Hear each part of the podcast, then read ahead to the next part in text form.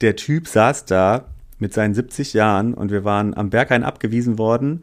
Wir waren in der Hoppetosse, wir waren bei Nils Fram im Studio zum Jam gewesen. Wir waren auf dem Konzert von Junon gewesen, von, von Johnny Greenwood. Meine Schwester hatte Geburtstag. Er hat seiner eigenen Tochter die Haare am Alex gehalten beim Kotzen. Dann haben wir sie nach Hause gebracht. Dann sind wir ins Studio.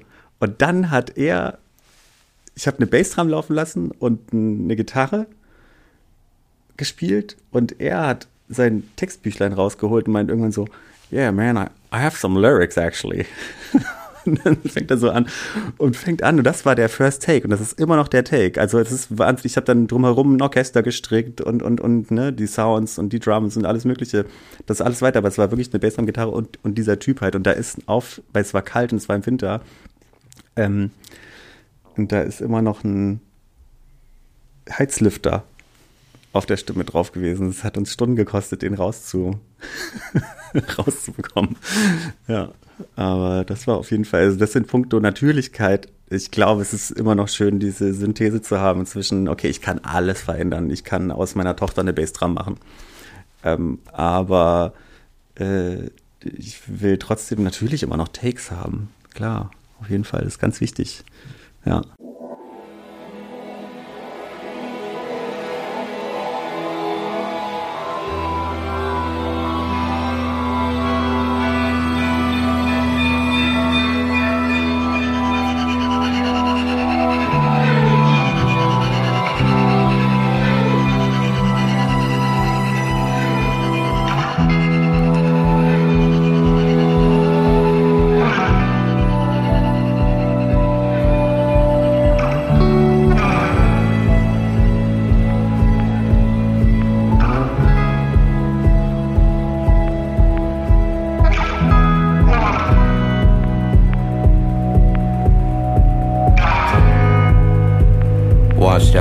Blacktop heading west.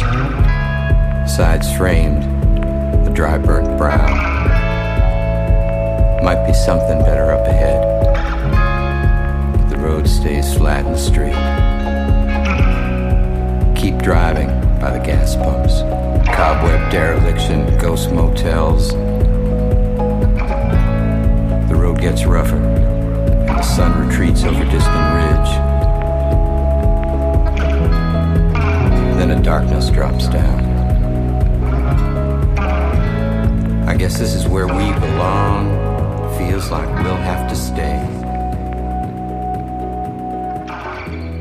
Escape is unaffordable. That's just the way this life pays. Herzlich willkommen zu einer weiteren Ausgabe Milch und Kultur. Heute zu Gast bei Milch und Kultur ist Philipp Johann Timm, Multiinstrumentalist, Arrangeur, Produzent, Komponist. Ich freue mich sehr, dass du da bist. Hi. Hi, es freut mich auch. Hallo. Es geht immer los mit einem Spiel, äh, kurze Frage, kurze Antwort. Da gebe ich dir entweder äh, Sätze, die du beenden musst oder Fragen und bitte dich da um eine kurze Antwort. Mhm.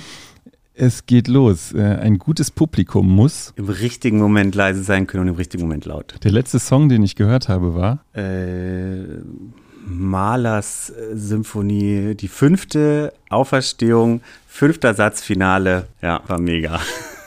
Der letzte Song, äh, an dem du gearbeitet hast, war in den letzten Tagen vielleicht oder? Äh, ein Remix für Raz O'Hara für seinen Song Pretty Birds. Ein guter Musiker muss sich vergessen können. Ein guter Musiker darf alles. Ein guter Musiker will alles. Warum magst du den Namen Violoncello lieber als Cello? Weil er phonetisch schöner klingt und weil er auch was beschreibt. Milch ist für mich essentiell im Kaffee, aber bitte vegan. Wenn du nicht Musiker wärst, wärst du? Förster? Schön, dass du heute zu Gast bist. Äh, mhm. Philipp, Johann, Tim, eigentlich muss man dich nicht mehr vorstellen, aber vielleicht kannst du dich mal vorstellen. Also wie würdest du dich beschreiben? Mhm. Ähm, was machst du? Wer bist du? Was machst du? Also ich mache schon sehr, sehr lange sehr viel Musik, seit ich denken kann. Und äh, das hat sich dann in unterschiedlichen Formen geäußert. Also manchmal habe ich das Gefühl, ich habe schon so alles mit Musik gemacht, was man irgendwie mal machen kann. Also ich habe mit dem äh, Orchester, Akkordeonorchester äh, in äh, Elatissen mal Bohemian Rhapsody gespielt auf der Bundesgartenschau in München. Das habe ich gemacht. Ich habe aber auch im Berliner Kneipenchor meiner Band Abbey äh, in der Volksbühne gespielt und habe aber auch äh, irgendwann auf einer Grammy-Verleihung kotzen müssen. Also es ist so elektronische Musik.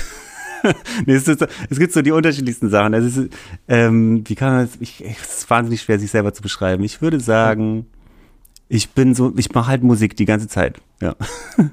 Und sowohl ja, also produzieren also, als auch komponieren, als auch äh, andere Leute produzieren. Äh, und genau, das ist so mein Ding. Aber vor allem auch, auch sehr, sehr, sehr gerne mittlerweile privat Musik machen, die keiner hört. ja mit Freunden und so. Darauf, was du machst, äh, da kommen wir ja auch, kommen wir auch noch ja. später. Vielleicht bleiben wir mal ganz kurz beim Förster. Du hast gesagt, wenn ich Musik machen würdest, wärst du vielleicht Förster. Mhm. Wann hat sich denn das bei dir entschieden, dass es in Richtung auch professioneller, in Richtung Musik geht? Und ähm, mhm. was findest du auch das Spannende an zum Beispiel Förster sein? Mhm. Ähm, es war damals so, dass wir irgendwann unsere erste richtige Band gegründet haben mit Freunden. Und die hieß Abby. Und da war, äh, dann gab es so den ersten Plattenvertrag und da haben wir irgendwann gemerkt, okay, das war für uns alle so überraschend, okay, irgendwas äh, macht diese Musik mit anderen Menschen, die wir da gerade machen. Ähm, und irgendwie kann man dann vielleicht doch auch davon leben. Und ähm, war man noch sehr jung und da haben wir auf einmal gemerkt, okay, ich, da habe ich auch zum ersten Mal gespürt, okay, irgendwo, irgendwo äh, kann das doch funktionieren, weil ich komme aus einem sehr, sehr kleinen allgäuerischen Dorf so, wo ich niemals mir hätte ausmalen können, dass das mal irgendwann funktioniert. Dass du irgendwann so Konzerte spielst und diesen ganzen Schnickschnack mit Musik machen kannst ähm, und dann irgendwie davon leben kannst, ja. Und, und dann Förster? Der Förster ist für mich einfach, also mein Onkel ist Förster. Und ich liebe halt den Wald. Ich liebe generell die Natur und den Wald, aber vor allem, ähm, und ich glaube, dass wenn ich das nicht machen würde. Es gab wirklich einen genauen Zeitpunkt vor, bevor dieses mein erstes Soloalbum entstanden ist, wo ich, wo eigentlich alles nach außen hin richtig, richtig gut lief, wo ich aber dann so eine ähm, innere Panik bekommen habe, dass ich jetzt gerade Musik mache, ähm, dass Musikmachen eigentlich gar keine Sache ist, die der Welt irgendwas bringt oder das, äh, weißt du, das, das Ziel von Musikmachen ist irgendwie dass Leute irgendwo hinfahren und sich ein Konzert anschauen, dass irgendwo Festivals gemacht werden, dass Getränkeumsätze steigen, dass äh, irgendwelche Leute auf Partys sich high zu Musik bewegen dürfen oder so. Das ist eigentlich gar nicht so mein Thema gewesen, sondern es war eher so, scheiße, ich will irgendwie der Welt eigentlich was zurückgeben oder wenigstens der Natur. Und ähm, dann war ich echt kurz davor gestanden zu sagen, okay, pass auf, ich schmeiß alles hin und äh, studiere Forstwirtschaft in, in Eberswalde an der Uni. Ähm, war auch schon dort und so, aber dann gab es ein paar Stimmen aus meinem, aus meiner Familie, die gesagt haben, pass mal auf, das, was du kannst, solltest du auch, oder du hast da vielleicht eine Art ähm, ein Talent oder irgendwas oder ich, ich hasse den Begriff Talent, aber du machst halt irgendwas, was du richtig, richtig gut kannst. Und wenn du das weiterhin verfolgen würdest, dann kannst du vielleicht damit doch mehr Gutes tun, als ähm, wenn du dann jetzt nochmal den Förster machst. Aber they were all wrong. Hast du dir das so, so bewahrt, so ein bisschen? Also diese Liebe zur Natur, da lebst du das irgendwie anders aus? Ähm ja, auf jeden Fall. Ähm, na, äh, ich, also ich bin zu Hause erstmal, ist bei mir, du kommst so rein, es sieht, glaube ich, so aus wie in so einem Wald.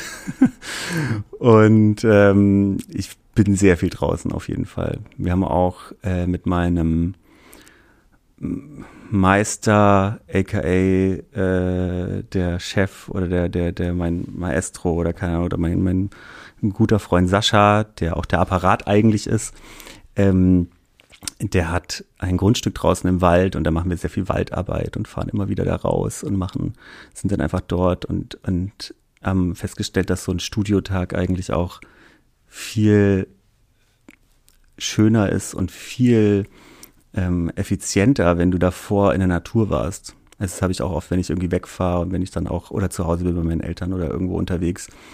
Wenn du einmal in der Natur warst und die natürlichen Formen gesehen hast, die es da so gibt, das ist was anderes. Deine Sinne sind ganz anders danach äh, am Start. Und dann, wenn du dann ins Studio gehst oder wenn du dann anfängst, Musik zu machen, kannst du, glaube ich, was Besseres vollbringen als davor.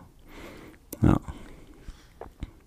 Wir sprechen heute über ein Album, das im September erschienen ist. Sprechen im Dezember. Es ist ja auch wahrscheinlich zwischendurch viel passiert. Du hast ja. jetzt gerade, glaube ich, auf der Verleihung des Europäischen Filmpreises gespielt. Aber wie geht es dir gerade und was ist gerade so musikalisch bei dir los? Also es geht mir gerade sehr gut. Ich habe genau, als ich von der Bühne runterkam von diesem Europäischen Filmpreis und mit, dann, mich dann ganz viele Leute so umarmt haben und gesagt haben, hey, es war gut, dann habe ich auf einmal so ein Gefühl gehabt, so krass, warte mal, dieses Jahr, was war denn das für ein Jahr? Das war so das crazieste Jahr ever was ich, glaube ich, hinlegen durfte. Ähm, und da habe ich auf einmal gespürt, dass da aber auch noch mehr ist, was ich unbedingt machen will. Und dass ich gerade, ich habe richtig Bock, Musik zu machen. Also wirklich so jeden Tag, auch jeden Morgen sofort aufstehen, ans Klavier setzen, was zu schreiben, was zu machen. Ähm, weil ich jetzt gerade das Gefühl habe, ich kann mich zum ersten Mal richtig frei entfalten. Und auch die Leute, diese Familie, die, und, und, dieses Konglomerat, was sich um uns herum gebildet hat, das kann ich jetzt zum ersten Mal richtig nutzen. Und ähm, ja, das ist ein sehr schönes Gefühl gerade. Kann, äh, kannst du es näher beschreiben, warum du dich jetzt oder erst jetzt, ja. jetzt gerade das Gefühl hast, dich frei entfalten zu können? Weil ich jetzt zum ersten Mal selber mein eigener Herr sein darf. Genau. Also dass ich durch das Album. Genau, durch das Album. Das heißt nicht natürlich, dass ich jetzt davor äh, dass, dass man irgendwie eingesperrt war oder so. Aber es ist schon sehr angenehm, mal zu merken, okay, pass auf, ich bin der Letzte, der hier irgendwas entscheidet. Ich bin der Letzte, der sagt, das kann so raus. Und ähm, mit so einem Album war das so ein bisschen so ein Befreiungsschlag auf jeden Fall. Ja. Wie war der Auftritt, wie war der Auftritt ähm, beim Europäischen Filmpreis? Du, ich, ich weiß es nicht mehr. Ich bin rausgegangen, dann ist alles schwarz geworden, dann bin ich aufgewacht und Leute haben geklatscht. ähm, und drumherum hat es ziemlich viel geblitzt und es war irgend, es war alles voller LED-Leinwände. ja, aber es war cool. Bevor ich ver äh, es vergesse, warum magst du das Wort Talent nicht? Ähm, lange Geschichte. Ich glaube, dass alle irgendwie so eine Art Talent haben, wenn man diesen Begriff so verwenden darf. Und das Talent eher manchmal dazu dient, dass man sagt, der eine hat Talent oder die eine und der oder die andere hat kein Talent. Und das wird dann äh, so im, Etika, äh, im edukativen Bereich irgendwie dafür gebraucht, zu sagen, nee, jetzt lass das mal sein. So, das ist vielleicht aber auch ein bisschen eine deutsche Denke, ähm, die ich da anprangern will, aber es ist eher für mich ein Begriff von mh, mm, so eine Schublade, weißt du? Das muss nicht sein. So eine Schublade von, ja, du bist da begabt oder du hast ein Talent oder Ding. Nee, ich glaube, das haben alle. Es muss nur unterschiedlich rausgekitzelt werden. Ja. Du hast äh, Cello studiert. Ja. Ähm, wie bist du denn früh sozialisiert worden mit Musik? Also, ich glaube, du hast bis auch früh mit experimenteller Musik in äh, Kontakt genau. gekommen. Äh, wie war das bei dir? Also, die allerersten Erinnerungen, die ich so habe, sind äh, sehr mit kirchlicher Musik verwachsen, weil mein Vater tatsächlich Priester war. Und das heißt, ich war äh, every day in der Kirche und äh, in diesem starren Konstrukt der Kirche, das du ja als Kind erstmal nicht verstehst, es ist ja einfach erstmal so, oh, ich muss da jetzt irgendwie hingehen, ne? ähm, war dann irgendwie die Musik so eine Ausflucht für mich. Und das war das Einzige, was irgendwie so ein bisschen nur ein Stückchen Freiheit für mich bedeutete. Ah, cool, da ist Musik und das war auch das, was Spaß gemacht hat. Und da bin ich halt sehr früh halt mit, mit, mit Chor und mit Orchester und mit Orgelspielen auch in Berührung gekommen und so. Und das andere war, dass ich immer schon wahnsinnig Glück hatte mit Musiklehrern. Also ich habe sehr viele Lehrer durchlaufen und hatte irgendwann bei mir an der Schule einen Lehrer, der hieß Hans-Peter Schulz. Und der war ein Gymnasialmusiklehrer gefangen im Körper eines. Nee, er war, er war ein unfassbarer Nerd für neue und experimentelle Musik. Nein. Gefangen im Körper eines Gymnasiallehrers. Ja. Ähm, wahnsinnig inspirierender Mensch. Ähm, ein sehr großes Herz von, von Typ und der hat so meine Schwester und mich unter seine Fittiche genommen und hat dann mit uns Stücke aufgeführt für Kakteen, für Autohupen, für Teekannen, für Weingläser. Ähm, wir sind dann auch rumgereist in Deutschland und haben wahnsinnig tolle Sachen erlebt. Das erste Konzert hier in Berlin war in so einer, war in der, äh, ich weiß gar nicht, irgendeine Marienkirche oder so. Wo wir eine 70 Minuten Uraufführung gespielt haben für, ähm, für Ablinger war das, glaube ich. Und ich bin eingeschlafen bei der Aufführung und der, der meinte danach, es war so geil wie noch nie. Es war besser als in jeder Probe davor das Stück. So mein, mein Part dabei. Ich saß in so, einer, in so einer kleinen Ecke in so einer Kirche und bin dann einfach an meinem Cello eingeschlafen, weil die Noten waren einfach nur ähm, Farben und äh, Punkte und also äh, schwarze Punkte und Striche übereinander gelegt. Und da sollte man sich dann so selber das raus suchen, was man spielt eigentlich. Und das waren aber eigentlich alles so musikalische Parameter. Da war auch keiner mehr beachtet dann irgendwann. Ähm, ja, bin wahnsinnig dankbar dafür, dass ich das erleb erleben durfte, mal so einen Typen irgendwie, der, der einfach wirklich sein ganzes Leben nur dem gewidmet hat. Der war ähm, eine Koryphäe auf seinem Gebiet und gleichzeitig wurde mir aber auch die Absurdität dessen vor Augen geführt, weil ähm, neue und experimentelle Musik kann halt auch wehtun. Ne? Es und es kann auch dann irgendwann unsinnig werden. Ähm, aber es war sehr gut auch zu begreifen von ihm, dass Geräusch, Noise nichts Schlechtes ist, sondern dass es sehr wichtig ist und dass alles Musik sein kann. So, ja. Seid ihr noch in Kontakt oder habt ihr? Der ist leider Kontakt, verstorben. Oder? Leider verstorben. Oh. Ja. Aber bis dahin hattet ihr, also seid ihr wir hatten immer wieder Kontakt, ja, über die Schule hinaus wieder, in Kontakt ja, Wir hatten immer wieder Kontakt dann, ja, auf jeden Fall. Das war ein guter, guter, ja, der Hans-Peter.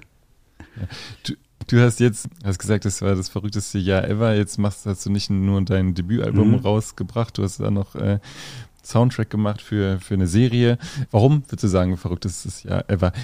Sind das die Hauptaspekte oder mhm. gibt es Nee, es waren noch ein paar mehr Sachen ähm, die passiert sind. Also ich habe noch einen Soundtrack gemacht für eine Serie, eine weitere ARD-Serie, die heißt Zwei Minuten. Die kommt jetzt dann auch irgendwann raus. Dann haben wir jetzt gerade mit Apparat zusammen unseren ersten Soundtrack gemacht für einen Netflix-Film, der nächstes Jahr rauskommt. Dann habe ich noch die neue Platte von den Töchtern produziert. Das sind so meine, äh, so meine Band, die ich produziere quasi. Dann äh, habe ich Anfang des Jahres zum ersten Mal Musik gemacht für eine äh, Installation in, in Amsterdam. Das war quasi ein Theaterstück für einen Chatbot. Ähm, mhm. Dann, klar, die ersten Auftritte auch mal richtig alleine gespielt. Das erste Mal mit der Band alleine aufgetreten, in der Bergheim-Kantine auch. Und ähm, ja, da war schon ein bisschen was zu tun. Auf jeden Fall. Ja. Gibt es eigentlich ein Instrument, also du, du produzierst ja. ja für andere, ähm, machst Musik für dich, äh, für die Öffentlichkeit, du hast es gerade auch gesagt, äh, du machst eigentlich auch sehr gerne Musik für dich momentan. Mhm. Gibt es eigentlich Instrumente, die du gerne spielen können würdest? Ich würde wahnsinnig gerne Querflöte spielen können. Ah ja. Ja, so, so einen Querflötenansatz zu haben, weil das ist das, was meine Schwester kann und ich kann es nicht. Nein, aber das ist, das ist so ein Instrument, was, also so geil Querflöte spielen zu können, mit so einem richtig schönen Ansatz und so einem richtig schönen Ton und mit diesem Atem. Und nee, weißt du was, Zirkulationsatmung, das wär's. Das wäre, also dass man äh, gleichzeitig den Ton halten kann an einem Blasinstrument und der geht, der, also der, der, der, man kann gleichzeitig einatmen und ausatmen. Also man kann spielen und gleichzeitig einatmen. So Leute, die Didgeridoo spielen oder sowas können das. Ja. Und auch, glaube ich, ja, sowas, sowas wäre, glaube ich, geil. Stell dir mal vor, du kannst gleichzeitig einatmen und ausatmen. Ja, das finde ich gut. Du hast gerade gesagt, experimentelle Musik kann auch zu Unsinn führen und dann ist es zu, äh, zu viel. Wie war denn das bei dir so, dein Zugang zu experimenteller Musik? Hat sich das, war das auch so dass du mal zwischendurch gedacht hast, so will ich gar nichts mehr mit zu tun haben und ich will eigentlich komplett nur Cello machen, also mit meinem Cello Musik machen? Mhm. Oder wie war das bei dir? Also da ich sehr früh mit experimenteller Musik in äh, Kontakt gekommen bin, hatte ich auch sehr früh den Downfall damit. Es gab so einen Moment mit meinem damaligen Lehrer, dem, dem Herrn Schulz, der musste der eine Uraufführung spielen an der Orgel und der hat mich mitnehmen wollen als Registrant. Also beim, bei der Orgel musste er diese ganzen Register ziehen. Das ist ziehen. der Typ, der das macht, ist der Registrant. Und der hat zwei Jahre dieses Stück geübt und das war das komplexeste, was du dir vorstellen kannst. Ne? Orgel ist ja, du musst ja nochmal mit den Füßen andere Melodien spielen als mit deinen unterschiedlichen Händen. Und der hat mir dann irgendwann hat er gesagt, so und heute spiele ich es dir vor. Und dann hat er mir das vorgespielt äh, 20 Minuten lang komplettes, kompliziertes Orgelchaos, aber ausgecheckt, ne? Und er hat das alles geübt und er war schweißgebadet und hat mich dann so danach angesehen, hat gesagt, so, und jetzt stell dir vor, darüber legen wir noch einfach so ein Rauschen, dass man fast gar nichts mehr von der Orgel hört. Das ist das Prinzip des Stückes. Es heißt Orgel und Rauschen. Und da habe ich gesagt, Herr Schulz, ich, ich kann da nicht mitfahren. Ich kann das nicht mitmachen, wie sie so sich selber geißelt. Das kann nicht sein. So, der hat das halt gelebt, aber ich, das war so der, das erste Mal, wo ich mir gedacht habe, scheiße, nein, das, das kann er nicht machen und das kann, ähm, kann nicht gesund sein, so, ne? Und ich habe dann immer wieder, aber auch in Bands, glaube ich, in denen ich war, so war ich immer der Typ, der aber der eigentlich auf der links äußeren Seite des Spektrums war, also der immer versucht hat, eben den, den Noise mit reinzubringen und so. Und das habe ich auch heute noch, dass ich, ähm, ich höre immer noch gerne Musik, die ähm, nicht den normalen Ansprüchen des Hörers genügt, glaube ich. Ja, auf jeden Fall. Wie entscheidest du, ähm, mit wem du zusammenarbeitest? Also Gibt es da so dich, äh, Kriterien, was jemand erfüllen muss? Ich meine, du hast mit Kraftclub zusammengearbeitet. Also ich mm. könnte die jetzt gar nicht, kann die gar nicht alle aufzählen. Ähm, Milliarden äh, Haftbefehl. Also was ist für dich da entscheidend? Genau, wenn du, also jetzt, wenn du zum Beispiel Kraftclub sagst oder sowas, äh, oder, oder auch Hafti oder so, das, das waren früher Leute, da, hab, da konnte ich es mir noch nicht raussuchen, sag ich jetzt mal. Da war das so, mhm. ich habe einfach eine Zeit gehabt hier in Berlin, da habe ich alles angenommen, was es einfach gab. Alles, was ich irgendwie machen konnte, habe ich halt gemacht. Ähm, weil ich vor allem viel Streicher ja auch für Leute gemacht habe. Und das war aber dann irgendwann so, hat sich erschöpft, weil ich nur noch so nach Schema F, glaube ich, komponiert habe für die. Ne? Da war so ein bestimmtes Pop-Schema und das hast du dann durchexerziert mit den Streichern. Die wollten irgendwie auch irgendwie immer das Gleiche haben.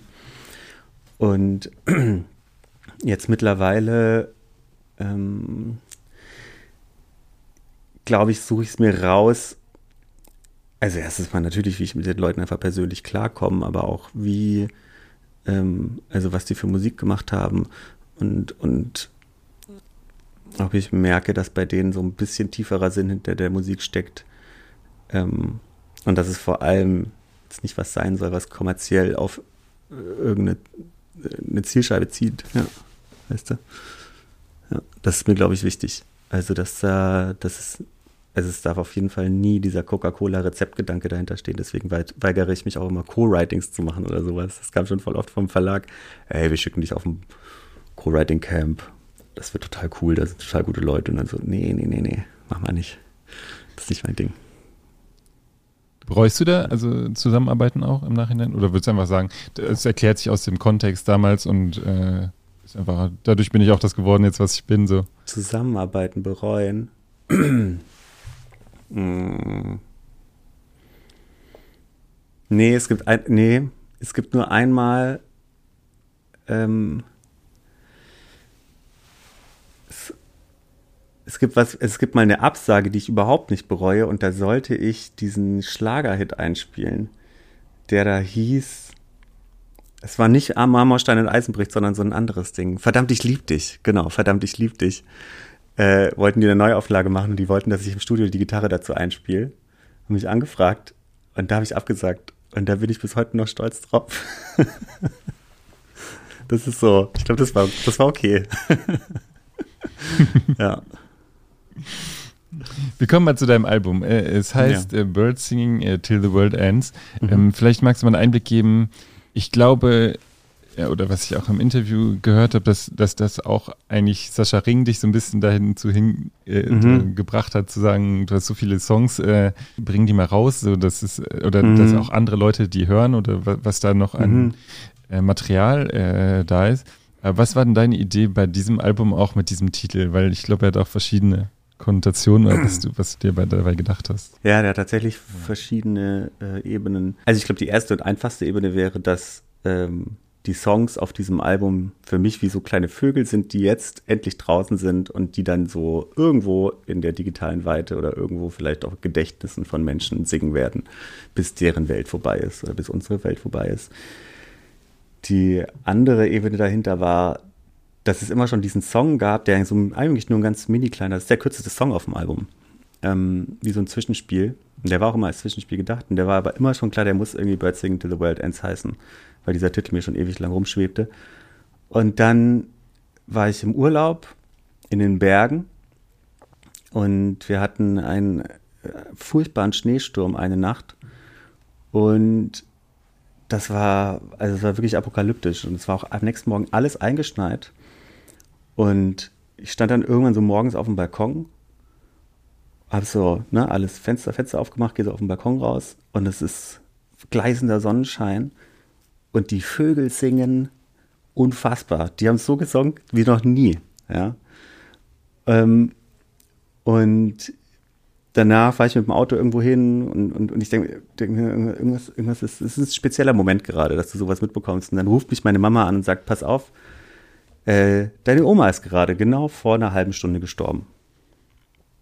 Es war genau in diesem Moment, als ich auf diesem Balkon stand. Und ich war in diesem Moment auch, also schon die ganzen Tage auf der Suche. Das Label hat irgendwann gesagt, hey, wir müssen jetzt irgendwie einen Albumtitel, wir brauchen irgendwas. Und ich auch so, ja, scheiße, wie soll ich es nennen?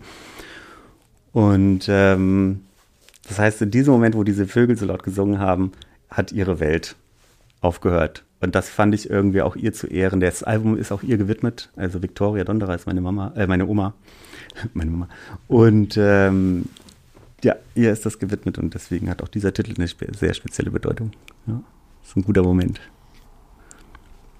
Und ähm, also wenn ich das Albumcover ja. sehe und auch, äh, auch ein Video oder das Video zu ähm, Tripping Over Guns äh, ja. Sunset, habe ich das Gefühl, die Natur hat eine Präsenz mhm. und auch eine Bedeutung auf dem Album. Äh, inwiefern äh, denn für dich hauptsächlich als äh, Inspiration oder auch ähm, bewusst als ähm, vielleicht Ort, an dem Dinge verhandelt werden? Also es sind auch auf dem Album sehr viele ähm, Field Recordings zu hören ne, die ich gemacht habe, die sind allerdings nicht immer offensichtlich als Field Recordings da in der Natur, sondern ähm, die, die wurden dann von mir wieder verschustert und vergranuliert in, in kleine Instrumente oder irgendwo hinten rein, manchmal nur als Patina. Ne? Also das ist auch, manchmal habe ich angefangen und habe einfach nur so ein Wald hinten drin, ein Waldgeräusch oder sowas drin gehabt. Und dann fängst du irgendwann an, irgendwas zu machen, das ist besser, als in die komplette Stille hineinzuarbeiten. Ist mir lieber. Ähm, und es sind auch die Beats größtenteils gesampelt von, also von Bäumen und von äh, auch Tritten und, und solchen Sachen. Genau, das auf jeden Fall auch. Ähm, ich kann es gar nicht so genau sagen. Ich glaube, es ist einfach, ja, so wie ich vorhin schon gesagt habe, wenn du in die Natur mal rausgehst und, und dort, ich liebe es auch in der Natur zu arbeiten. Also einfach, das ist so geil, dass wir mittlerweile uns mit dem Laptop einfach irgendwo raussetzen können und einfach irgendwas arbeiten können in einem, in einem ja. Wald. Ja, das ist eigentlich so das, der schönste Ort zum Arbeiten. Ich glaube, da kommt auch sehr viel davon her. Ist dieses mit, äh, sag ich mal, Sounds aus, aus der Natur aufnehmen, was, was du in letzter Zeit mehr gemacht hast oder war das schon immer Nee, das war schon immer, das war schon immer da. Ah, ja. ja. Das Geile ist nur für das Album, ich hatte irgendwann so ein neues Mikrofon, das man überall mit hinnehmen kann, äh, das sehr gut klingt und da kannst du dann sofort die Sachen aufnehmen und das klingt sofort sehr, sehr schön und ja, inspiriert einen dann so ein bisschen mehr.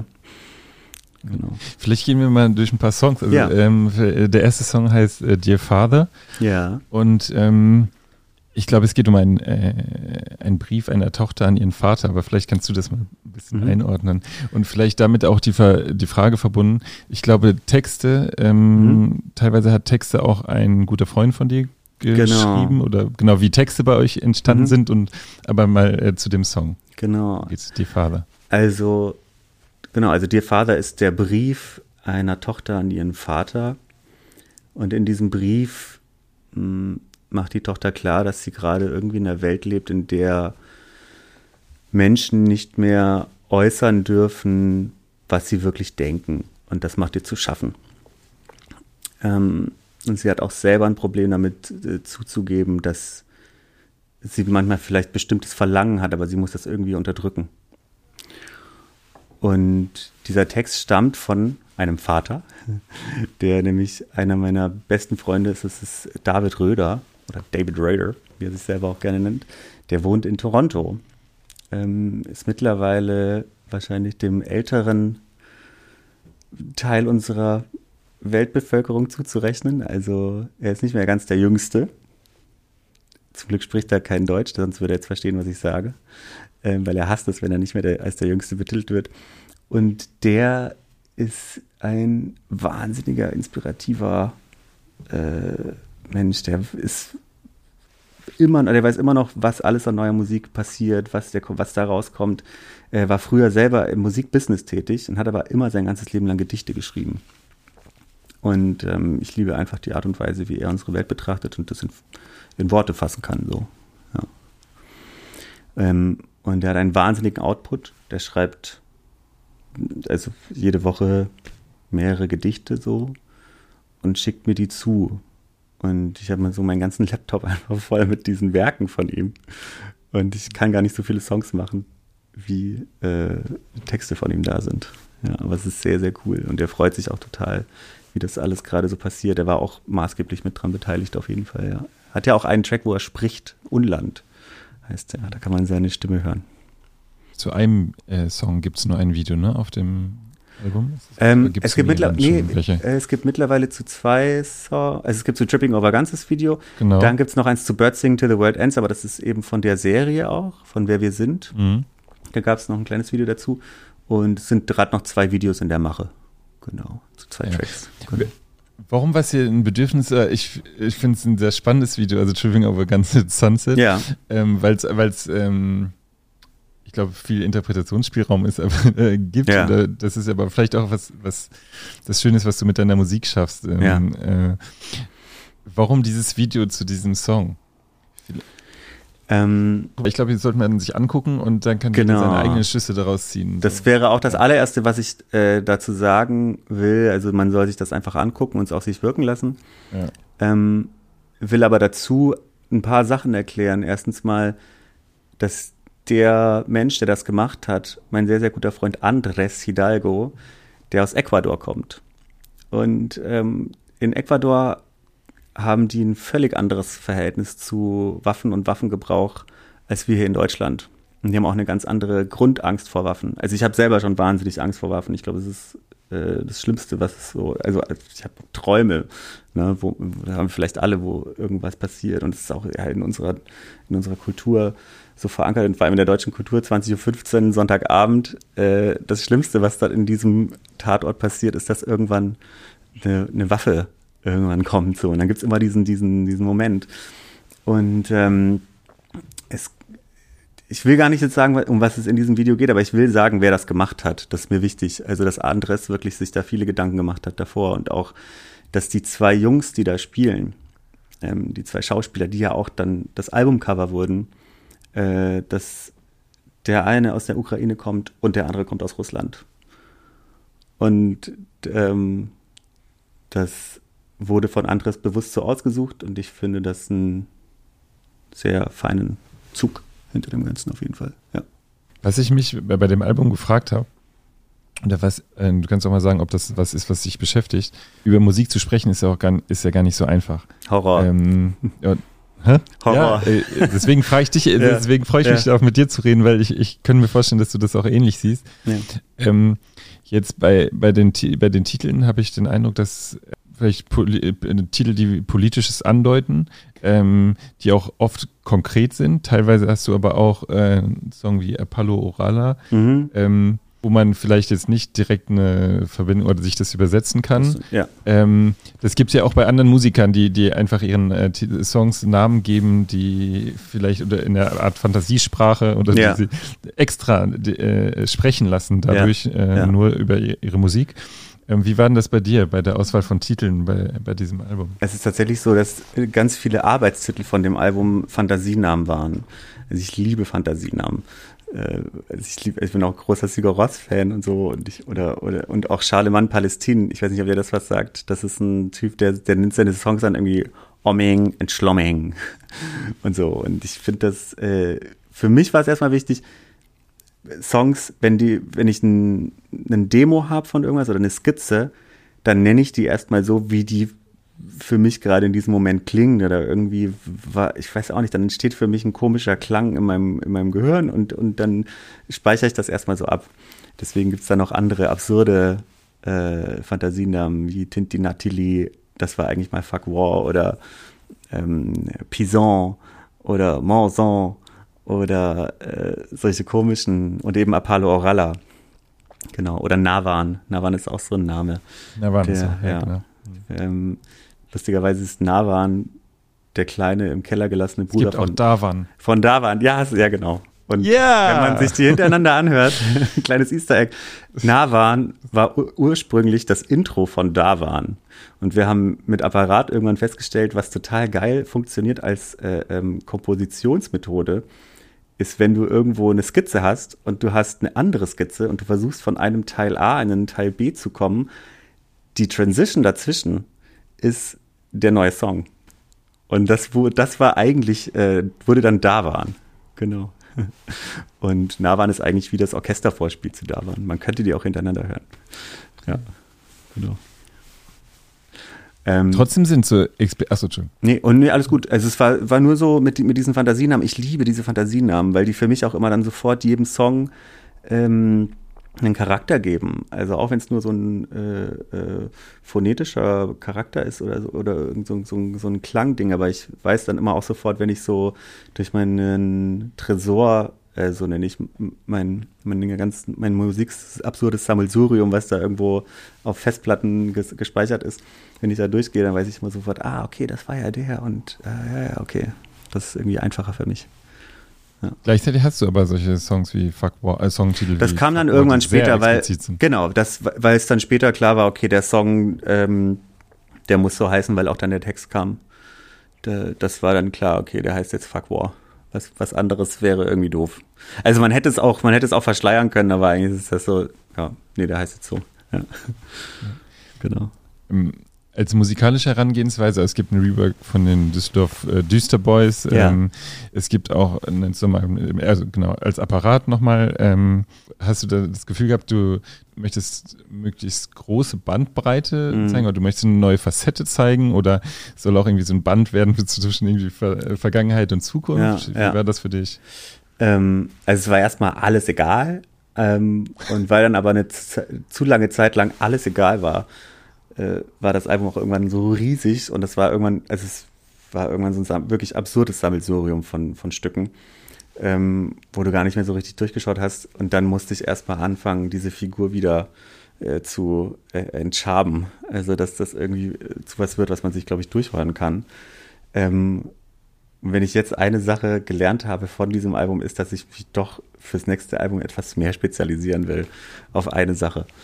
Ähm, es war aber auch so, dass es ja eine, eine Zeit davor gab, wo, wo all diese Stücke entstanden sind, die sehr lang war. Und äh, da, ich höre da, also es waren sicher so drei Jahre oder sowas. Da hörst du natürlich dann irgendwann, ähm, dass das eine Stück völlig anderes ist als das andere. Also ich finde auch jetzt mittlerweile die Bandbreite von dem Album viel zu weit.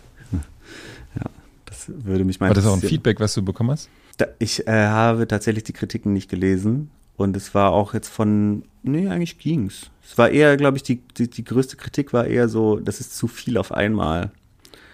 Also, dass da zu viel immer passiert. Ähm, liegt aber auch daran, dass ich es mit meinen Hörgewohnheiten eher so gewohnt bin, dass da halt, ich liebe auch Musik, in der halt viel passiert. Ja.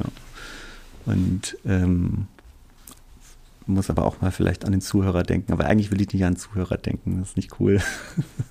Irgendwie. Also, ich glaube, es, es, es wird immer eine Bauchsache bleiben und es, also soll es auch. Es ist das Einzige, was ich mir für mich, also wenn ich es jetzt anhöre, wenn ich es jetzt durchhöre, denke ich mir auch manchmal, Alter, es ist schon ganz schön viel. Es ist schon eine ganz schöne Packung, was da auf so vielen Ebenen passiert. Ähm, vielleicht auch beim nächsten Mal. Wenn ich es dann nämlich in 30 Jahren wiederhören will, ich weiß gar nicht, wenn ich in 30 Jahren diese Musik höre, wahrscheinlich bin ich dann völlig überfordert damit. Deswegen versuche ich jetzt schon an mein Zukunfts-Ich zu denken und zu überlegen, okay, lass mal, äh, lass mal ein bisschen easier machen. Ja. Ja, ich habe gerade gesagt, also wenn man es als Album hört, ist es wahrscheinlich auch ist es viel. Ja, so, ja, also wenn man es wirklich eher am Stück. Aber du gerade gesagt hast, meine Hörgewohnheiten, äh, mhm. was sind denn deine Hörgewohnheiten? Also wie hörst du Musik? Wie ich höre, wie? Ja, wie, ähm, wie du Musik hörst. Oder hast du da bist du jemand, der sich immer, also wirklich, wenn du Musik hörst, richtig drauf einlässt, so? Nee, das dann auch. Nee, nee das nicht. Aber ich, also ich fange schon direkt nach dem Aufstehen an, Musik zu hören äh, beim Duschen. Das heißt, die Musik ist ja da schon verfälscht. Dann, äh, wenn ich rausgehe, dann aber auch während ich so meinen Kram zu Hause, Bürosachen und sowas mache. Ähm, aber auch mit Freunden, wenn, wenn ich Auto fahre, also ich höre schon fast den ganzen Tag Musik und die Hörgewohnheiten sind so, oder beim Sport machen natürlich, oder beim äh, beim Reisen natürlich die ganze Zeit. Also jeder Schritt, den man eigentlich da draußen macht auf der Straße, der ist irgendwie von Musik begleitet. Ähm, würde aber schon sagen, dass ich mich so oft wie möglich versuche, bewusst darauf einzulassen. Aber stimmt, dieses, ich bin zu Hause und lege eine Platte auf und höre die mir jetzt an, das macht man eher mit Freunden zusammen. Aber da macht man es dann auch. Aber so ganz alleine, das gibt es immer noch, aber leider nicht mehr so viel wie früher.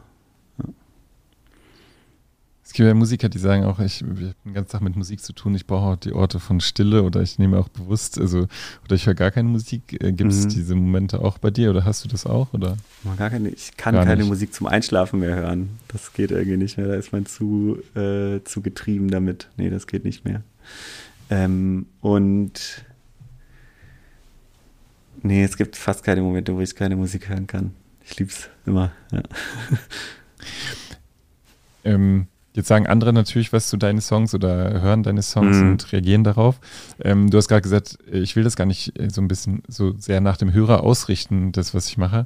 Ähm, was ist denn bei dem Album was, wo du sagen würdest, das ist mir gut gelungen oder das, da bin ich stolz drauf, ist ein blödes Wort, aber das mhm. äh, finde ich gut, dass ich das genauso gemacht habe, auch wenn es vielleicht jetzt äh, über, überfrachtend oder überladen oder ähm, schwieriger für den ja. äh, Hörer ähm, zu hören ist also ich, was ich wirklich daran liebe, ist einfach, dass ich diese Leute, die um mich rum sind, die ich liebe, also meine Family und meine Freunde, ähm, dass ich die auf eine Art in diesem Album bannen konnte. Und das geht halt jetzt mittlerweile, weil wir so verschiedene technische, neue, moderne Möglichkeiten haben damit. Ähm, und das finde ich irgendwie das Schönste. Also ich werde mir das später mal anhören können und ich werde sagen können, hey, pass auf, in dem Song, da ist meine Tochter drin. Äh, da ist irgendwie ähm, der Kumpel drin, da ist meine Mama mit dabei, da ist meine Schwester drin. Und das ist das Schönste. Ja. Auf jeden Fall. Dass ich deren Seelen einfangen konnte. Gibt es noch einen Song, wo du, äh, wo du gerne noch was zu sagen würdest? Ähm, weil man ähm, den besonders entdecken sollte auf dem Album? Ein Song, den man entdecken sollte. Boah, die sind halt alle so Was viel zu entdecken gibt. Die sind alle so, ja. Ähm, ja, tatsächlich würde ich nochmal auf den Song Navan hinweisen, weil die Gesänge da eben auch von, von, von Menschen sind, die mir sehr viel bedeuten und auch die Klänge, äh, diese Synthesizer-Klänge und, und, und diese, ähm, all das, was da so an, an Kriseleien passiert und, und an Verspieltheit, das stammt schon von, von, von Menschen, die ich halt gerne mag. Das ist, glaube ich, so ein Song, der mir sehr am Herzen liegt. Ähm, und nee, ich glaube, das sonst. Nee, das ist der einzige. Nur den hören. du hast gerade gesagt, über Musik zu reden ist Horror. Horror. Äh, warum, warum? Kannst du das beschreiben, warum das für dich schwierig ist? Ja, und weil ich wahrscheinlich auch schon so viele Proben hatte und so viele Momente, in denen Leute versucht haben, miteinander über Musik zu sprechen, auch bei einer Filmmusik oder, ähm, oder auch Lehrer, die mit mir im Unterricht gesprochen haben oder auch ich war selber auch schon, äh, äh, habe versucht, Leuten Instrumente beizubringen und jedes Mal, wenn du versuchst, drüber zu sprechen, gibt es da irgendwo diesen Punkt, wo es einfach nicht mehr geht. Und wenn dann das Vokabular fehlt, das Gemeinsame und, und dieser gemeinsame Nenner, äh, dann da habe ich damit schon so viele awkward Situationen erlebt, weißt du, wo das dann irgendwie, äh, äh, was einen dann eher abgefuckt hat, als, als dass es irgendwas gebracht hat. Man sagt, ja, hör einfach hin. Also hörst dir einfach an. Das ist alles, was man dazu sagen kann. Ja. Das ist, das ist sehr schön, ja, ja. was du sagst. Ja. Jetzt äh, sprechen wir nochmal über Filmmusik, weil ähm, ja. das ist, glaube ich, was, was du, was du viel machst gerade. Ähm, mhm. Wenn, ich weiß nur, dass du bei zu der Serie, äh, also wer wir sind, mhm. dass du da das Glück hattest, so sagst du es, glaube ich, in einem Interview, dass du, dass du das Skript gelesen hast und dann deinen eigenen Zugang zu dem Skript finden konntest, beziehungsweise mhm. die Musik, die du dann schaffen konntest, da gab es nicht fertige Szenen und du sollst jetzt mal Musik zu dieser Szene mhm. äh, erfinden. Und was ist für dich wichtig, ähm, damit du sagst, ja, ich mache für euch äh, Musik? Ich meine, du hast auch für einen Tatort schon Musik gemacht. Ich mhm. glaube, mit Apparat habt ihr ja auch für Dark, ist das richtig? Mhm. Ähm, Song gemacht. Ich glaube, der lief. Was ist denn für dich, ne, so, dass du sagst, dann mache ich's? Ähm, Jetzt vielleicht auch, wo du sagst, ich habe weniger Zwänge. Ne? Oder genau. ich kann mir es eher auswählen. Also da kommt es auch wieder stark auf die Leute drauf an erstmal und auf die Story. Ne? Also du liest dann so ein Skript und dann denkst du dir, ah cool, das passt jetzt. Ähm, das können minimale Sachen sein, aber es ist so, erstmal berührt es mich, komme ich damit klar, kann ich damit irgendwas anfangen? Ist es irgendein Thema, wo ich überhaupt nichts dazu sagen kann? Und äh, ja, ist diese Person, die mich jetzt da gerade mit reinholt, äh, eine seelenlose Agentur oder ist das jemand, den ich kenne und mit dem ich irgendwie kann? Und wenn das der Fall ist, dann ist es, also wenn es vielleicht eine Person ist, die ich noch nicht kenne, dann kann man sich ja noch kennenlernen und wenn es dann klickt, dann kann es funktionieren. Aber es muss, es ist, muss eine sehr starke menschliche Komponente vorherrschen. Ja. Mhm. Und der Stoff, ja, das kann, das kann alles Mögliche sein. Also beim, beim, beim Tatort hat es mich ein bisschen genervt, dass der Stoff tatsächlich erstmal was war, das jetzt überhaupt nicht aus meiner äh, wo, oder wo meine Welt überhaupt nicht so drin vorkommt. Oder es ging um, es ging um äh, ein Betrügersystem von so Wannabe-Millionären. also so Leute, die dir quasi auf YouTube erklären wollen, hey, du kannst auch bald diese fette Karre fahren. Ich habe da ein System entdeckt und sowas. Und sowas fuckt einen erstmal total ab. So, äh, da würde ich nie was damit zu tun haben. Ähm, aber ich kam dann doch rein und habe dann versucht, mich eher auf die kalte Emotion von diesen Leuten zu stürzen. Diesen Abgrund davon zum Beispiel. Und ähm, ich weiß gar nicht, wenn ich jetzt, es muss halt was sein, was dich irgendwie berührt. Ja, das ist das Allerwichtigste. Jetzt habe ich auf dem Album den Eindruck, du möchtest aber auch gern was sagen. Also du möchtest auch ähm, ja. dich äußern zu, zu Themen. Ist, ist das ein Bedürfnis, was in dir gewachsen ist? Also auch nicht nur über Musik zu sprechen, sondern mhm. durch Musik in Filme oder so reinzuwirken, die dir auch, die auch, äh, wo du das Gefühl hast, du möchtest das unterstützen oder was sagen? Ähm, nee, es war schon immer so, dass ich sehr viel politische Musik gehört habe. Also eine meiner anderen Erinnerungen neben der Kirchenmusik, mit der ich aufgewachsen bin, äh, den ich immer nennen will und auf den ich unbedingt hinweisen will, ist Hans Zöllner. Den hat mein Bruder damals angefangen zu hören, mein großer Bruder. Und Hans Zöllner ist ein bayerischer Liedermacher und der hat eigentlich in seinem Leben, ich wahrscheinlich hat er mehr Gerichtsverhandlungen äh, als so mancher normal, also so, oder so, ja, wie kann ich das am besten sagen? Also er hat auf, also er hat wahnsinnig viele Gerichtsverhandlungen hinter sich, äh, weil er weil er gesagt hat, was er sagen will über Politiker. Ähm, er ist leider gerade ein bisschen in die Querdenker-Situation äh, abgedriftet in, äh, seit Corona. Das nervt mich. ähm, aber ich liebe trotzdem noch die Musik, die er gemacht hat. Und es war bei ihm einfach, das ist, der, der ist eigentlich der komplette Gegenentwurf zu mir. Der ist so nur eine Gitarre und nur Gesang. Das ist er. Er hat auch manchmal eine Band dabei, aber eigentlich ist das so, das reicht.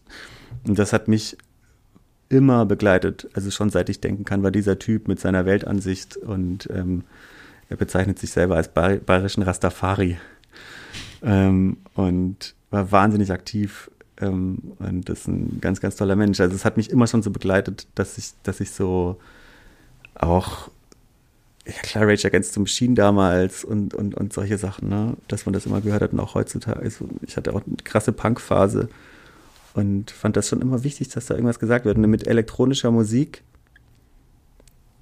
ist es halt so, dass wahrscheinlich 95 Prozent der Künstler hedonistische Musik machen oder Musik hedonistischen Inhalt. Also das ist halt scheißegal. Es geht halt irgendwie darum, wie es klingt. Und es muss jetzt keine besondere Aussage haben.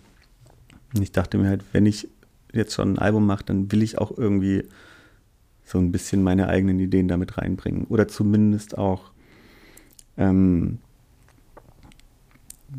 die, oder also meine, meine eigenen politischen Vorstellungen oder meine, meine, zumindest auch den zum Beispiel, den, mit den Texten von jemandem anderen dem Raum geben. Ja. Das ist wichtig. Ich kann nicht in so einer Welt, in der wir gerade leben, in meiner eigenen Bubble leben und während irgendwie irgendwo anders wird gerade ein, ein Mädchen verprügelt, weil sie nicht das Richtige anhat und weil sie ihren Körper nicht richtig bedeckt. Woanders wird dann einem Mädchen sein Heimatland weggenommen, weil irgendein Vollidiot sagt, ich, ich muss mein Land erweitern. Das, ja. Und ich kann da auf gar keinen Fall mit meinen Texten jetzt vielleicht was dran ändern, aber ich hatte schon mal so Momente, wo ich dann irgendwie nachts im Club stehe und ich spiele einen Song und da kommt dann halt Fuck War und das ist dann immerhin in diesem Moment, wo natürlich der Getränkeumsatz dieses Clubs nach oben getrieben werden soll und wo Leute da irgendwie drinstehen, die eigentlich das vielleicht gar nicht hören wollen. Aber wenn du vielleicht in so einem Moment irgendjemandem, der von irgendwoher anders kommt, äh, nur so einen Denkanstoß geben kannst, dann, dann war mir das schon genug. Auf jeden Fall. Wenn du jetzt zum Beispiel, sag ich mal, du hast eben die Kirchenmusik äh, angesprochen als was, was, womit du mhm. groß geworden bist. Ähm, wenn du jetzt Konzerte hörst, äh, sag ich mal, ein Orgelkonzert oder sag ich mal, ein Streicherkonzert, mhm. geht da bei dir gleich im Kopf so los, was könnte man da alles noch zu machen? Oder bist du jemand, der auch dann ähm, das sehr genießen kann, das mhm. reduziert und sagst, jetzt genießt das doch mal und denk nicht schon wieder, was daraus, äh, was daraus mhm. werden kann. Wie ist denn das, mhm. wie nimmst du solche Musik wahr? Also ich hatte genau beide Phasen, die du gerade beschreibst, ne? dieses analytische Hören, das hatte ich äh, letztens in einem Konzert, also das analytische Hören und das ähm, völlig freie äh, äh Hören, ne? Das sind so diese beiden, beiden Dinge ähm, oder, oder Arten der Musikwahrnehmung das hatte ich letztens in einem Konzert, als ich hier, äh, ich war in der Philharmonie vor, vor eineinhalb Wochen. Und dann saß ich drin und dann habe ich selber wie in so einer Meditation irgendwann gedacht, so pass auf, du lässt jetzt einfach den Zug in den Bahnhof reinfahren und schaust ihm dabei zu. Das ist, äh, habe ich irgendwann bei, bei, so einem Meditationsworkshop gelernt, dass du halt einfach, äh, äh, ne, du wirst lernen müssen, den Gedanken zuzulassen und, und äh, den, dem da, dabei zuschauen, wie er wieder wegfährt. Ähm, und das habe ich in diesem Konzert, also ich, musste ich genau an diese Sache denken, die du gerade beschreibst. Dieses, sag mal, Philipp, hörst du jetzt gerade dem der Musik zu? Oder bei, bei mir geht auch ein Notenbild los. Also ich höre auch schon immer in Musikfunktionen und ich höre, äh, wie ich das aufschreibe. Das ist auch ein großes Steckenpferd von mir, dass ich Musik schon immer aufschreibe. Äh, das ist auch auf dem Album so. Es gibt zu allem irgendwie Noten, auch für die Band wurden immer Noten geschrieben und so. Und ich liebe auch Noten, weil Noten ist, ist eine geile Sache, wenn du sie irgendwann mal, ne, äh, äh, wenn du diese Sprache, das ist ja eine Sprache und wenn du die beherrschst, dann kannst du halt damit wahnsinnig viel machen und du kannst auch mit anderen Musikern wahnsinnig viel teilen. Also du kannst ja kein 80-köpfiges Orchester auf den Punkt bringen ohne Noten. Also du könntest es machen, aber äh, geht auch. Hans-Peter Schulz würde jetzt sagen, es geht auf jeden Fall. Aber ähm, ich, es ist ja genau das Gleiche, wenn man Musik macht und wenn man gerade einen neuen Song schreibt und eine Akkordfolge oder sowas oder eine Melodie sucht oder so, dann gehen manchmal diese mannigfaltigen Vorstellungen von, hey, du könntest da doch das harmonische Konstrukt bauen und diese Theorie und das und äh, ne, Subdominanten, Parallelen und, und, und so eine Scheiße. Das geht auch irgendwie los. Aber das Schöne ist immer, das zu vergessen, auf jeden Fall. Also, was ich eigentlich können will, ist einfach nur hören. und voreingenommen hören, ja, das wäre das Schönste. Aber es gelingt dir selten. Hm. Nee, in dem Konzert hat es dann irgendwann funktioniert. Weil es war die, es war eine Schubert-Messe.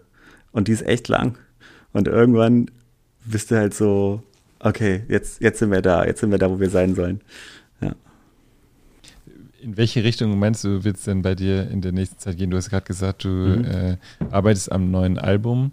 Mhm. Ähm, jetzt hast du durchaus viel Filmmusik gemacht. Ähm, wird es mehr in die Richtung gehen, dass auch ähm, also Sprache ein großer Teil dessen ist, äh, was du machst oder immer ein größerer Teil sein wird? Mhm.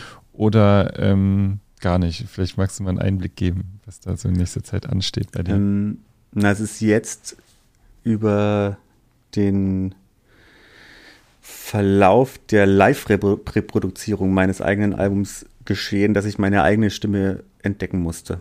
Weil ich habe mir so ein Ei gelegt damit, dass ich diese ganzen geilen Gastsänger auf dem Album habe, äh, die so wunderbar singen. Und ich musste das aber live dann irgendwann natürlich äh, reproduzieren.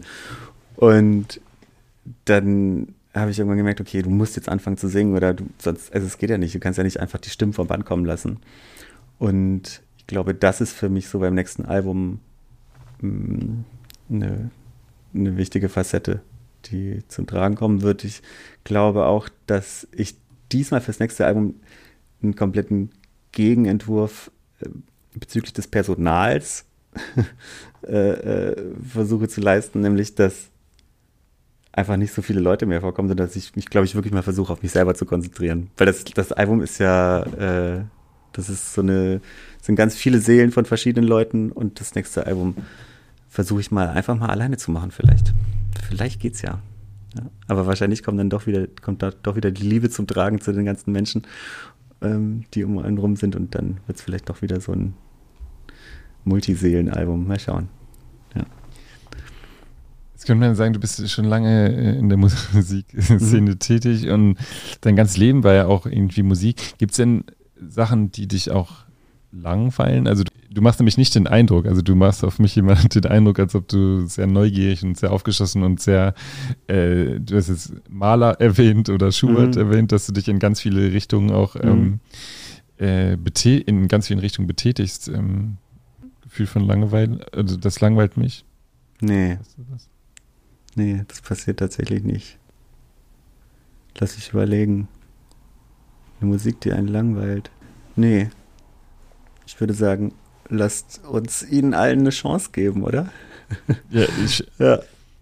Es liegt aber auch wirklich daran, dass, dass ich, dass ich ja Papa geworden bin und dass ich meine Tochter habe. Und das ist so das Allerschönste, dass ich der immer Musik zeigen kann. Und die hört die zum ersten Mal. Und, und dann äh, checkst du auf einmal, das ist ja so wie ein Tourist, der in eine Stadt kommt, ähm, oder ein Tourist, der in deine Stadt kommt und du siehst die Stadt wieder durch die Augen dieses Touristen zum ersten Mal. Äh, liebe ich dieses Gefühl. Wenn irgendjemand nach Berlin kommt, der noch nie da war und man zeigt ihm einfach seinen, seinen Kiez und so auf, ah, oh, ah, und auf einmal ist man selber wieder Tourist. Und so ist es eigentlich mit der Musik ja auch ein bisschen. Dass, äh, wenn die Sachen zum ersten Mal hört, dann, ja, das ist immer ein sehr spezieller Moment. Weil ich weiß ja, bestimmte ja. Sachen wird sie erst dann verstehen, wenn sie jetzt, also sie ist jetzt zwölf und dann irgendwann es ist jetzt schon ein ganz anderer und sie hat ja ihren eigenen Musikgeschmack. Und äh, das ist wunderschön, das zu beobachten, was da so passiert und was sie jetzt gerne mag. Und dann macht sie ihre eigenen Playlisten und so. Beste. Irgendwann gehst du mit ihr in die Kirche und äh, mit einem Registranten und sagst ihr, ähm, da liegen wir jetzt ganz viel Rauschen. Genau. ja, wer genau. weiß. Ja. Genau. Aber das, das, klingt, äh, das klingt sehr toll. Jetzt ist ja die Musik, die du machst, ist ganz viel Mischen, äh, Sounds verändern, Sounds aufnehmen, Sounds zusammen, mhm. friemeln ist ein blödes Wort, aber mhm. ja eigentlich so ein, äh, und es ist ja alles irgendwie künstlich, also du kannst alles verändern, du kannst alles mhm. irgendwie zusammenbauen. Hast, hast du Momente, in denen du dich sehnst nach, nach einer äh, Natürlichkeit, also also ich, es gibt nichts Besseres als einen guten Take, ne? Das ist mhm. klar. Also ein Take ist ein Take und wenn ähm, und die finden auch zum Beispiel auf einem Album ganz viel statt und das will ich auch immer mir beibehalten. Das haben wir auch mit Apparat immer, dass wir ähm, dass wir diese Natürlichkeit von einem Raum oder von mehreren Menschen in einem Raum einfangen wollen. Das ist so ganz, ganz, ganz wichtig.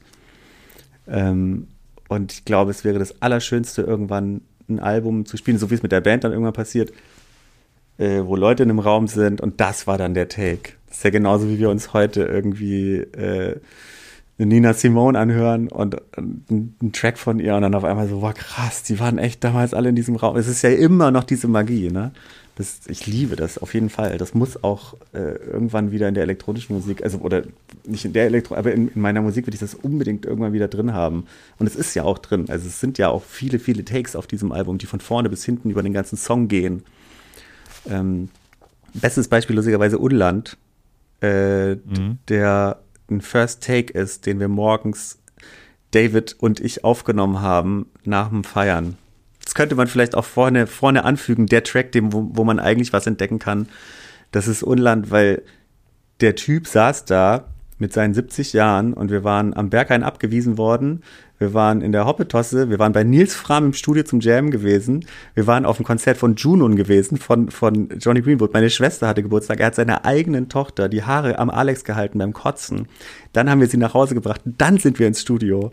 Und dann hat er, ich habe eine Bassdrum laufen lassen und eine Gitarre gespielt und er hat sein Textbüchlein rausgeholt und meint irgendwann so, yeah man, I, I have some lyrics actually.